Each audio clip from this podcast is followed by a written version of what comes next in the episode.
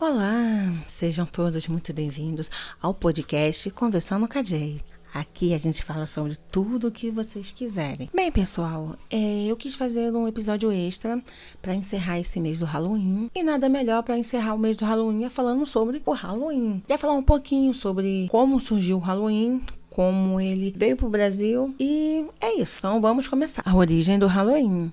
Estudos realizados pelos historiadores apontam que o Halloween provavelmente surgiu de um festival praticado pelos celtas, povo que habitava as ilhas britânicas e que praticava uma religião pagã, séculos antes da penetração do cristianismo na região. Este festival, conhecido como Samaim, era dedicado aos mortos, mas também era uma passagem de ano. Gente, eu tô falando, eu tô lendo como Samaim. Eu não tenho certeza se é Samaim ou Sanraim mas eu achei a pronúncia do Samaim mais, mais fluida. Então, eu toda vez que eu falar, vou falar Samaim.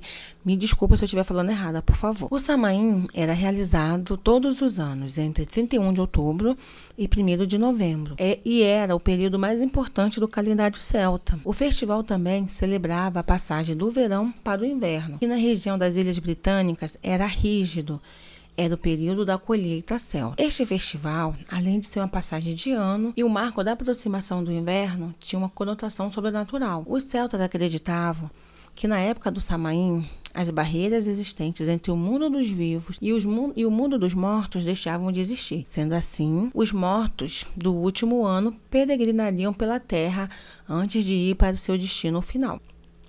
Os celtas, então, enchiam suas vilas com fogueiras e lanternas como forma de iluminar o caminho para que os mortos pudessem encontrar esse destino. As luzes também visavam manter afastado os maus espíritos que talvez quisessem fazer algum mal a quem estivesse vivo. Uma grande festa era realizada como forma de homenagear seus mortos e celebrar as colheitas que sustentariam durante o inverno. Agora eu vou falar um pouquinho como o Halloween deixou de ser um ritual pagão para ficar uma coisa mais popular. O que que acontece? A Igreja Católica, ela desde os seus primórdios, ela queria implantar cristianismo para todos. É, como vocês sabem, aqui no Brasil, quando os portugueses invadiram o Brasil, eles vinham, eles catequizaram os índios, né? Pois a religião que eles aceitavam era o catolicismo. A igreja, ela, ela queria transformar, ela queria popularizar, se popularizar entre todos os povos. Então, o que, que ela fez? É, a igreja, ela tinha uma, a, a, a igreja possuía uma festa conhecida como a festa de Todos os Santos, comemorada em maio, sendo instituída nessa data por conta de uma festa romana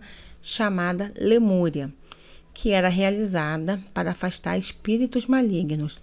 No século VIII, o Papa Gregório III decidiu transferi-la para 1 de novembro e o Papa Gregório IV oficializou essa data para a igreja. Então, assim, a Igreja Católica tinha a festa de Todos os Santos, que era em maio, e foi transferida para quê? 1 de novembro, que é um dia após o 31 de outubro, né? Para ficar bem pertinho. Então, em 1 de nove... o 1 de novembro passou a ser comemorado o All Saints Day, que é o Dia de Todos os Santos. E no dia 2 de novembro instituiu-se o All Souls Day, que era um dia reservado para a oração das almas dos mortos que se encontravam no purgatório. Em meio a essas celebrações, o dia 31 de outubro acabou transformando no All House Eve, ou a véspera do Dia de Todos os Santos. A transferência de uma festa cristã para, para uma data que tradicionalmente celebrava uma festa pagã fez com que os elementos desta fossem transferidos para aquela. Sendo assim, os cristãos passaram a usar fogueira para afastar práticas demoníacas e crianças começaram a ir às casas realizando orações pelas almas dos que estavam no purgatório. Em troca, essas crianças recebiam um bolo chamado soul cake. Hoje em dia, além do, do soul cake, que as crianças recebem, nós temos o trick ou track, que é o famoso doces ou travessura, que hoje em dia as crianças recebem doces é, quando vão de porta em porta no Halloween. O Halloween só é internacionalmente conhecido pois é uma festa que se popularizou nos Estados Unidos e acabou sendo exportada para outros países, pois, como vocês sabem, o mundo inteiro acaba importando o sonho americano. Hoje em dia, talvez nem tanto, mas muitos anos, alguns anos atrás, era os Estados Unidos era a referência de tudo. Então, é, todos os países queriam imitar os Estados Unidos, né? Festa chegou aos Estados Unidos em meados do século XIX, quando houve uma grande migração de irlandeses para lá. Pois, né, como eu já falei, o Halloween é uma celebração típica da cultura britânica, que é principalmente na Irlanda, no país de Gales e na Escócia. No começo do século XX, o Halloween começou a ganhar importância nos Estados Unidos e absorveu práticas tradicionais dos britânicos, mas também adicionou outras com o tempo. Atualmente, o Halloween é uma das festas mais populares nos Estados Unidos, mobiliza milhões de pessoas e espalhou-se por diversas partes do mundo é, como eu já falei, né, é, absorveu as práticas britânicas, mas incrementou outras. Como eu falei, o trick ou thread, que é os doces ou, doces ou travessuras. Símbolos do Halloween. A maioria dos símbolos característicos do Halloween possuem origem nos primórdios da tradição, enquanto outros foram agregados com o tempo. Os principais símbolos são as cores laranja e preto. O Halloween associado com cores laranja e preto, pois o Festival do Samaim era comemorado no início do outono, quando as folhas se tornam laranjas e os dias mais escuros. Lanterna de abóbora. A lanterna de abóbora tem origem em um conto celta sobre um rapaz que foi proibido de entrar no céu e no inferno e vaga eternamente com sua lanterna em busca de descanso. A tradição de entalar abóboras teve início nos Estados Unidos. Antes, os países de origem celta entalhavam nabos e inseriam velas no interior, com o objetivo de afastar os espíritos, mas nos Estados Unidos as abóboras são, bem, mais, são mais populares. Máscaras e fantasias. Os celtas acreditavam que no dia do Samaim Máscaras e fantasias ajudavam a enganar os espíritos que não reconheciam os humanos e continuavam vagando pelo mundo sem incomodar. Atualmente, o Halloween é fortemente marcado por festas e fantasias, que geralmente seguem a temáticas sombrias de bruxas, zumbis, esqueletos, etc.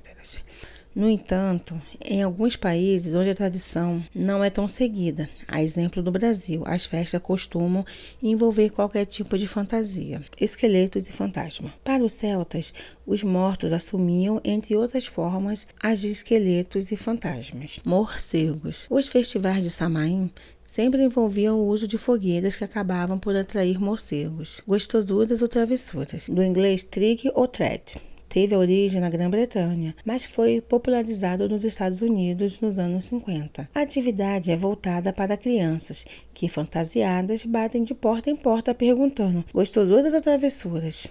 Caso a pessoa não dê nenhum brinde, como doce ou dinheiro, as crianças fazem algumas travessuras na casa. Halloween no Brasil. O Halloween no Brasil foi introduzido em meados do século XX e popularizou-se nas últimas décadas, principalmente por conta da internet. Aqui são realizadas principalmente festas para adultos se fantasiarem, embora em algumas escolas já sejam realizadas festividades do tipo para crianças. Aqui no Brasil, o Halloween é conhecido como o Dia das Bruxas. Algumas críticas à implantação de uma festa da cultura norte-americana e britânica no cenário cultural brasileiro começaram a aparecer e houve até um movimento político que transformou o dia 31 de outubro no Dia do Saci. Isso foi uma forma de fazer a cultura brasileira, representada pelo nosso folclore, também ser valorizada. Só que o Dia do Saci não se tornou tão popular quanto era a intenção. Eu mesmo sou louca para fazer uma festa de Halloween. Já fui em pouquíssimas mesmo, em uma mesmo, que tem muitos anos que, eu, que um amigo meu me convidou. Foi muito legal, todo mundo foi realmente bem, bem característico, né? Eu fui na época de noiva cadáver, ficou muito legal, ficou muito show. Mas eu tenho vontade de fazer uma festa minha também. Queria muito fazer esse ano, mas não vai rolar. Quem sabe no próximo ano. Então é isso. Eu espero que vocês tenham gostado. Até a próxima.